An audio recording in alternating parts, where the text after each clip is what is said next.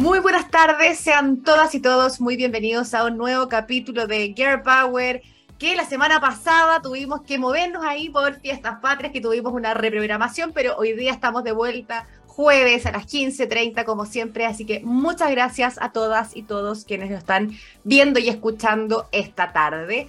Como todas las jornadas, comienzo saludando a nuestros auspiciadores, a Chile Colbún y RWE, nuestros Platinum Sponsor, también a Energex e Inter Chile, quienes nos apoyan como Silver Sponsor, al Ministerio de Energía, que nos patrocina, y a Pollux Comunicaciones, mi agencia que hace posible este programa todas las semanas.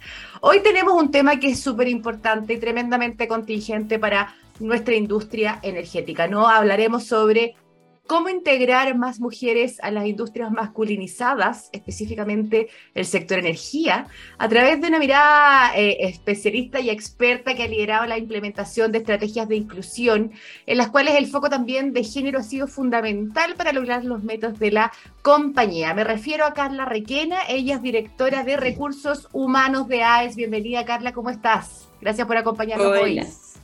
Sí, muchísimas gracias Fernanda por la invitación. Gracias a ustedes. Estoy súper feliz de poder estar aquí. Y nosotros también muy contentos y contentas de poder eh, eh, contar contigo, que nos cuentes un poquito más desde tu mirada. No habíamos tenido la oportunidad en esta temporada de conversar desde la mirada de recursos humanos, así que me parece súper, súper interesante. Eh, antes de comenzar, quiero recordarle a, a, quienes nos acompañan hoy que pueden citarnos con el hashtag Somos Girl Power para que nos acompañen ahí, nos ayuden en las redes sociales y podamos visibilizar y seguir visibilizando los liderazgos femeninos que nos acompañan todas las tardes en Girl Power. Carla, eh, comenzamos entonces. Tú, tú, perteneces a una organización que está inserta en, esta industria masculinizada. Eh, probablemente es una empresa masculinizada haciendo los esfuerzos para dejar de serlo, ¿no? Eh, pero a tu juicio, ¿qué tan importante es impulsar acciones efectivas para integrar más mujeres eh, en los diferentes roles? Y ahí también saber si tú concuerdas conmigo eh, que es mucho más efectivo tener industrias diversas e inclusivas. Solo, solo para a modo de introducción, entre paréntesis, eh, ONU Mujeres y su programa Win-Win habla de que contar con más mujeres es un buen negocio, ¿no? ¿Cómo lo ves tú? Sí, bueno, sí, efectivamente, Fernanda, mira, eh, a nosotros nos pasa que eh, durante, desde el tiempo que empezamos a trabajar en la inclusión de mujeres y que hemos venido aumentando eh, dramáticamente la cantidad de mujeres que tenemos en la organización, también ha aumentado a nosotros las posibilidades de nuevos negocios, de productividad, de, encontrar soluciones también a las distintas problemáticas que abordamos en la compañía. En la industria de la energía, como muchos deben saber, hay mucha cantidad de hombres y las experiencias que se ponen sobre las mesas al momento de discutir problemas, soluciones, nuevos negocios, en fin, eh, siempre vienen desde esa perspectiva o venían desde esa perspectiva. Desde que empezamos el trabajo en conjunto con todas las empresas del sector, de hecho, eh, eh, de contratar más mujeres en el sector, también hemos visto cómo en las mesas ha habido mayor participación de mujeres, mayor diversidad de distintas experiencias, porque las mujeres aportan muchísimo eh, en, estas mesas de discusión. ¿no? Cada vez más vemos presente eh, en la toma de decisiones que se consideran también los puntos de vista y las perspectivas de las mujeres. Esa es la diversidad que necesitamos, más allá de los roles femeninos, masculinos, eh, es desde donde viene ese crecimiento y esa experiencia de las mujeres, es lo que se pone sobre la mesa y dan un aporte, pero así, abismal respecto a las diferentes opiniones, diferentes formas de encontrar también riesgos en las cosas que hacemos, también aportan muchísimo en, los detalles, en, las técnicas que se ocupan en el, distintas áreas del sector. Mira, qué interesante. Eh, bueno, eh, tú, tú mencionabas ahí que la participación de mujeres en la industria eh, energética es bien baja. Y ahí solo para, para reforzar es solo un 23% dentro de la industria, según el diagnóstico del Ministerio de Energía que lanzó el 2018 justamente para identificar cuáles eran las brechas de la eh, participación de las mujeres en la industria energética en particular. Y ya cuando hablamos de, barrera de, los espacios de toma de decisiones disminuye aún más, un 10, 18%, según si es directorio y gerencia. Y ahí ustedes, eh, eh, Carla, ¿qué están haciendo como, como AES? Porque también, claro, estoy de acuerdo y me parece maravilloso que se ha generado una especie de cultura eh, de, integración de las mujeres y, dejar de que esta sea una industria masculinizada y todos están haciendo los esfuerzos desde el sector público, sector privado. ¿Qué, qué está haciendo AES? Entiendo que ustedes están implementando un sistema de gestión también con enfoque de género, ¿no? ¿Puedes contarnos quizás un poquito más al respecto, ya que eh, sin duda puede ser tomado como una buena práctica también en la industria? Sí, claro.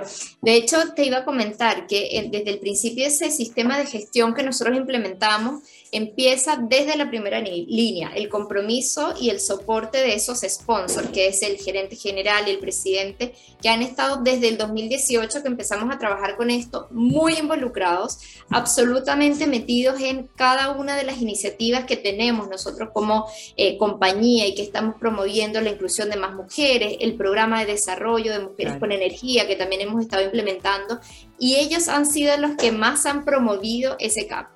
Al promoverlos ellos como gerencia general y primera línea, el resto de las vicepresidencias, eh, direcciones y gerencias también se suman al cambio. Entonces, gracias a eso hemos podido implementar ese sistema de gestión que eh, favoreció de alguna manera que tuviésemos una auditoría a través de la casa certificadora de la norma 3262 y nos hayamos podido certificar eh, en esa norma que es de la equidad de género y la conciliación de la vida familiar y laboral, ¿no? Habla trabaja la corresponsabilidad con todas las iniciativas que nosotros tenemos de corresponsabilidad y trabaja también el desarrollo y este sistema de gestión que asegura que se implementan distintos procesos para que haya equidad de género en la compañía, desde todos los subsistemas, desde desarrollo, learning, desde compensaciones, que es súper importante en esta industria, y también derrumbando un poco los mitos de este techo de cristal eh, que en AES por suerte no se vive, eh, y bueno, más que por suerte, por gestión y por, sponsor de los, gerentes, eh, no se vive. Y hay también la implementación de una política de, equidad e inclusión que favoreció muchísimo ese sistema de gestión. ¿no? Hoy día tenemos procesos de reclutamiento y selección que favorecen eh, la igualdad de género, en entregar cuaternas o cuatro currículums, dos de hombres, dos de mujeres, intentando siempre poner, eh, preparar también a las mujeres en, eh, antes de las entrevistas, ¿no? Porque también hay ciertos nervios eh, de mujeres que se enfrentan a un mercado un poco distinto, masculinizado, y entonces hacemos enfoque en eso, las preparamos, si trabajamos con headhunters, por ejemplo, también le transmitimos las políticas nuestras y que esto se tiene que cumplir de esa manera. Qué clave eso, ¿ah? perdona que me detenga, pero creo que es muy importante que esta cultura, porque me ha pasado harto en, conversaciones, en talleres, en charlas, que algunas compañías dicen, yo externalizo los procesos, se los solicito a un headhunter y me llegan tres hombres o cuatro hombres. Entonces, qué importante, eh, y por eso quiero detenerme, es que traspasarle este mensaje también al segmento de los headhunters, porque la verdad no debería ser un requerimiento a esta altura de la, compañía que está solicitando, sino que ellos ya deberían tener un poquito inserto, no solo en energía, que está esta cultura, minería también está caminando fuertemente para allá y, todas las demás. Em, pero ahí también el, antes que me sigas contando como de los resultados quizá de, de, cómo ha ido la norma, quiero ir un pasito más atrás, porque me, interesa saber que ¿Cómo ustedes llegan a la norma? ¿Cuál es un poco la génesis de la norma 6232? ¿no? Eh, siempre se me confunde 3262, se me cruzan los cables, pero lo dije bien. ¿Y, qué ha implicado? Porque yo sé que implementar la norma no es fácil, no solo porque tiene un costo, sino más bien porque implica una gestión, un tiempo, una dedicación, un comité de trabajo que esté constantemente haciendo los checks, ¿no? Revisando si vamos bien. Eh, entonces, hay, ah, la norma implica un compromiso importante porque no es solo comprar la norma, sino que hay que implementarla con, convicción. Entonces, eh, por eso quiero ir un pasito más atrás, para que nos cuentes dónde viene la génesis de cómo llegan a la norma y qué ha significado la implementación de ella. Bueno, viene principalmente de la convicción que tenemos como compañía de cambiar el mundo, ¿no? Cambiar el mundo en muchos sentidos. En AES estamos moviendo el futuro de la energía juntos y eso significa también el impacto en las comunidades, el impacto en la sociedad que estamos teniendo. Entonces ese impacto viene no solamente de las energías verdes, sino también de poder contar con una gama y una diversidad de eh, trabajadores y trabajadoras que pongan y vuelquen sobre nosotros todo su conocimiento adquirido en las universidades. Entonces, eh, va de eso, ¿no? La convicción que tenemos eh, va también de las ganas que teníamos de seguir incorporando distintas experiencias de cómo perciben el mundo todos estos factores eh, y nos ha ido muy bien, por suerte, con esto. Tú mencionabas en la otra pregunta como, bueno, mujeres en cargos de liderazgo. Nosotros desde que implementamos la norma eh, hemos trabajado mucho en ese proceso, en ese sistema de gestión, en el desarrollo de mujeres que ya teníamos, porque si bien en el mercado estamos trabajando con la parte de reclutamiento, en seguir incorporando mujeres, también es gestionar a las mujeres que ya estamos en la compañía y darles oportunidades de desarrollo y crecimiento y que todo ese conocimiento que ya ganaron del negocio en sí, como de la misma compañía, no se pierda, no se vaya tampoco para otra compañía, sino que se sigan desarrollando y sigan creciendo, así como cualquier otra persona. Entonces, desde esa mirada, hoy día llegamos a un 27% de mujeres en posiciones de liderazgo. Eso para nosotros es grande, es un mensaje súper importante porque en su mayoría han sido personas, han sido mujeres que nosotros hemos ido desarrollando y que ellas mismas han puesto de todo su corazón y su empeño para poder también eh, dar el ancho en todo lo que, de lo que hacen en esas funciones ¿no? de liderazgo. Qué interesante, qué, qué bueno, porque claro, hablábamos cuando hablábamos de los números de la industria, cuando uno mira los espacios de toma de decisión, que pucha que son importantes los espacios de toma de decisión, eh, la participación de las mujeres baja, porque ese 23 estamos hablando donde se priorizan los espacios administrativos, ponte tú. Eh, entonces, claro, cuando ustedes hablan de un 27% en los espacios eh, de liderazgo, es súper importante. Bueno, de hecho hemos estado acá con Paola Hartung, contigo, estuvimos también ahí con Adriana, entonces son, hay hartas mujeres Power que hemos podido ir conociendo de AES y que sin duda los felicito por esa iniciativa y, y bueno, le dejamos también la, pasada a, al resto de la industria que, que, se, que se, se superaron más, si se certifiquen. Eh, yo creo que los que pueden hacerlo es una súper buena iniciativa. Y ahí quería, volvamos a retomar lo que te corté para conocer la génesis, un poco cuáles son eh, las líneas de acción que ustedes están trabajando ya, entendiendo que trabajan eh, un poquito alineados de la norma, y, cuáles son los resultados que tú crees que podamos de repente presentar a la gente para que digan, no, oh, qué interesante lo que sale de esto, ¿no?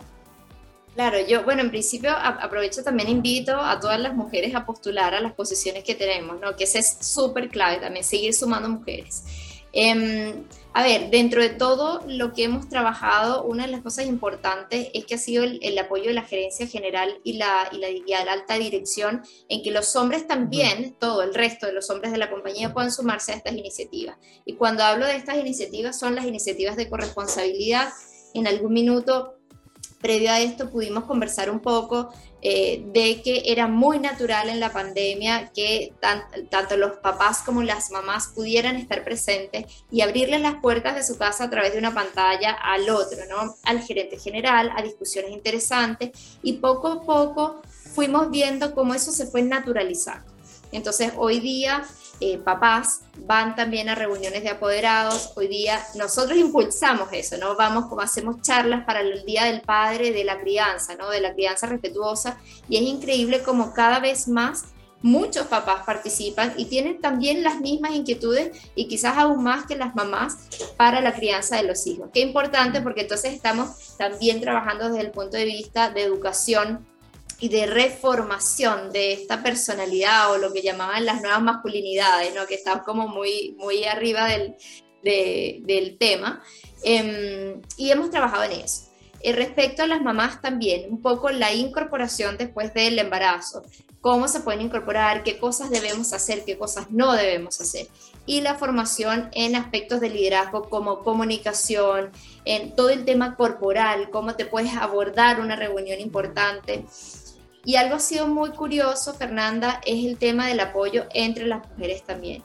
Quizás cuando todo esto empezó, por supuesto, genera mucha competencia entre las mujeres que de alguna manera, estoy generalizando, pero de alguna manera hay un poquito de resentimiento, recelo, desapoyo, no sé, desánimo, entre que otras suman nuevas posiciones o quizás tener que si fuiste la única durante años, a veces puede generar ahí un... Por ejemplo, por ejemplo. Pero yo, yo creo que, eso pasa menos, ¿no? Yo creo que ahora pasa menos. Yo siento que hay, hay un tema como de, de, empujarnos y subirnos y afirmarnos más que, que hacernos codazos. e, Eso es lo que yo veo como, como lo que está pasando en la industria, por suerte tú lo ves parecido ahora.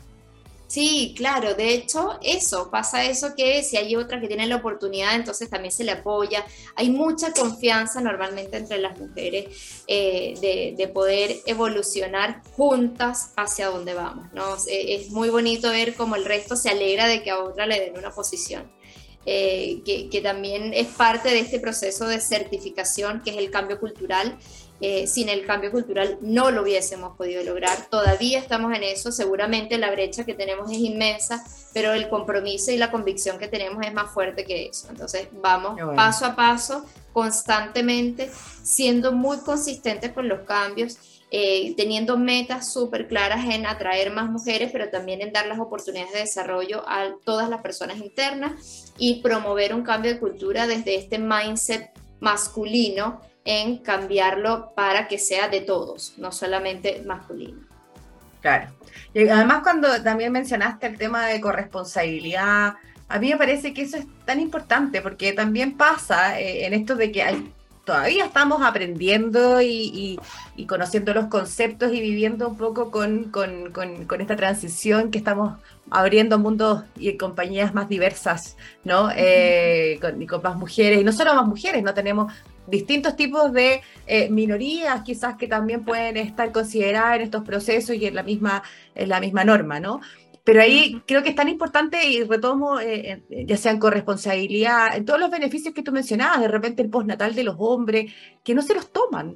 Eh, hay que hacer esfuerzo ahí para que se los tomen y viene tanto, y me cuelgo de lo que también has mencionado un par de, veces en esta conversación, la importancia de la alta gerencia, de, del gerente general, del CEO, de que venga la instrucción de arriba, eh, que, también se presente con el ejemplo, ¿no? Cuando hablábamos de la naturalidad de repente de tener en, pandemia las pantallas, no solo en pandemia, porque ya en pandemia nos quedamos un poco tras la pantalla, pero tener el niño aquí encima era tan terrible. Y si uno ve de repente al gerente o la gerenta con, con, su niño acá porque le tocó, también marcas la pauta para el resto, ¿no? Qué importante es hablar con el ejemplo.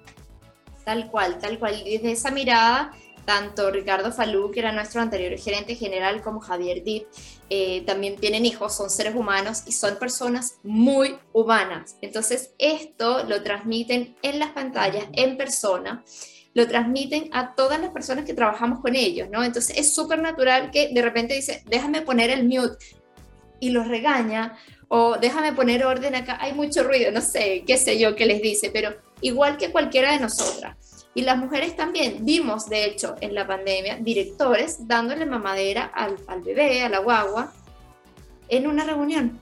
Y eso no quita que puedas estar presente en una reunión, no quita que tú puedas aportar con todo tu conocimiento, que eso es lo más valioso, ¿no? Además sentirte no que estás dando lástima, sino más bien que estás aportando conocimiento que además puedes compartir con tu vida familiar que es otro de los aspectos que aborda esta norma, eh, tratando nosotros de poner políticas de desconectarse a ciertas horas, de evitar correos fines de semana, para que tanto mamás como papás puedan disfrutar de su día familiar, ¿no? que eso es uno de los aspectos fundamentales de la norma también, donde hemos hecho énfasis. Em, y entre otras cosas, ayudar también a las mamás con los pagos de jardines a la cuna indistintamente de la edad.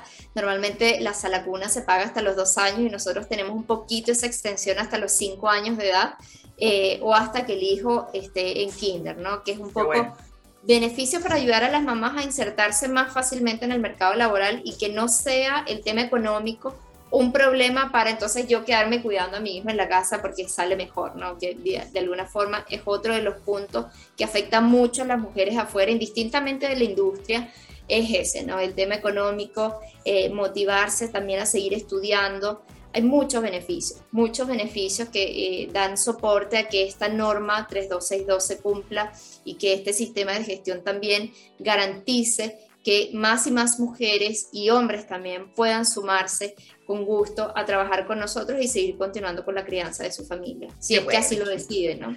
qué, bueno, qué bueno escuchar también esas buenas prácticas, la verdad que es, duro igual volver de, cuando uno tiene el postnatal y volver a la realidad, porque uno, cuando, uno trabaja tiene ganas de volver a trabajar, pero se complejiza, se complejiza el mono. Yo tengo un hijo de un año y Y claro, si yo antes trabajaba en un 200%, trato de dar ese 200, pero llego a 150 con mucha suerte, porque el resto del tiempo tienes que darlo y, y, y, y si pasa nomás, nomás, eh, por más que uno lo intente.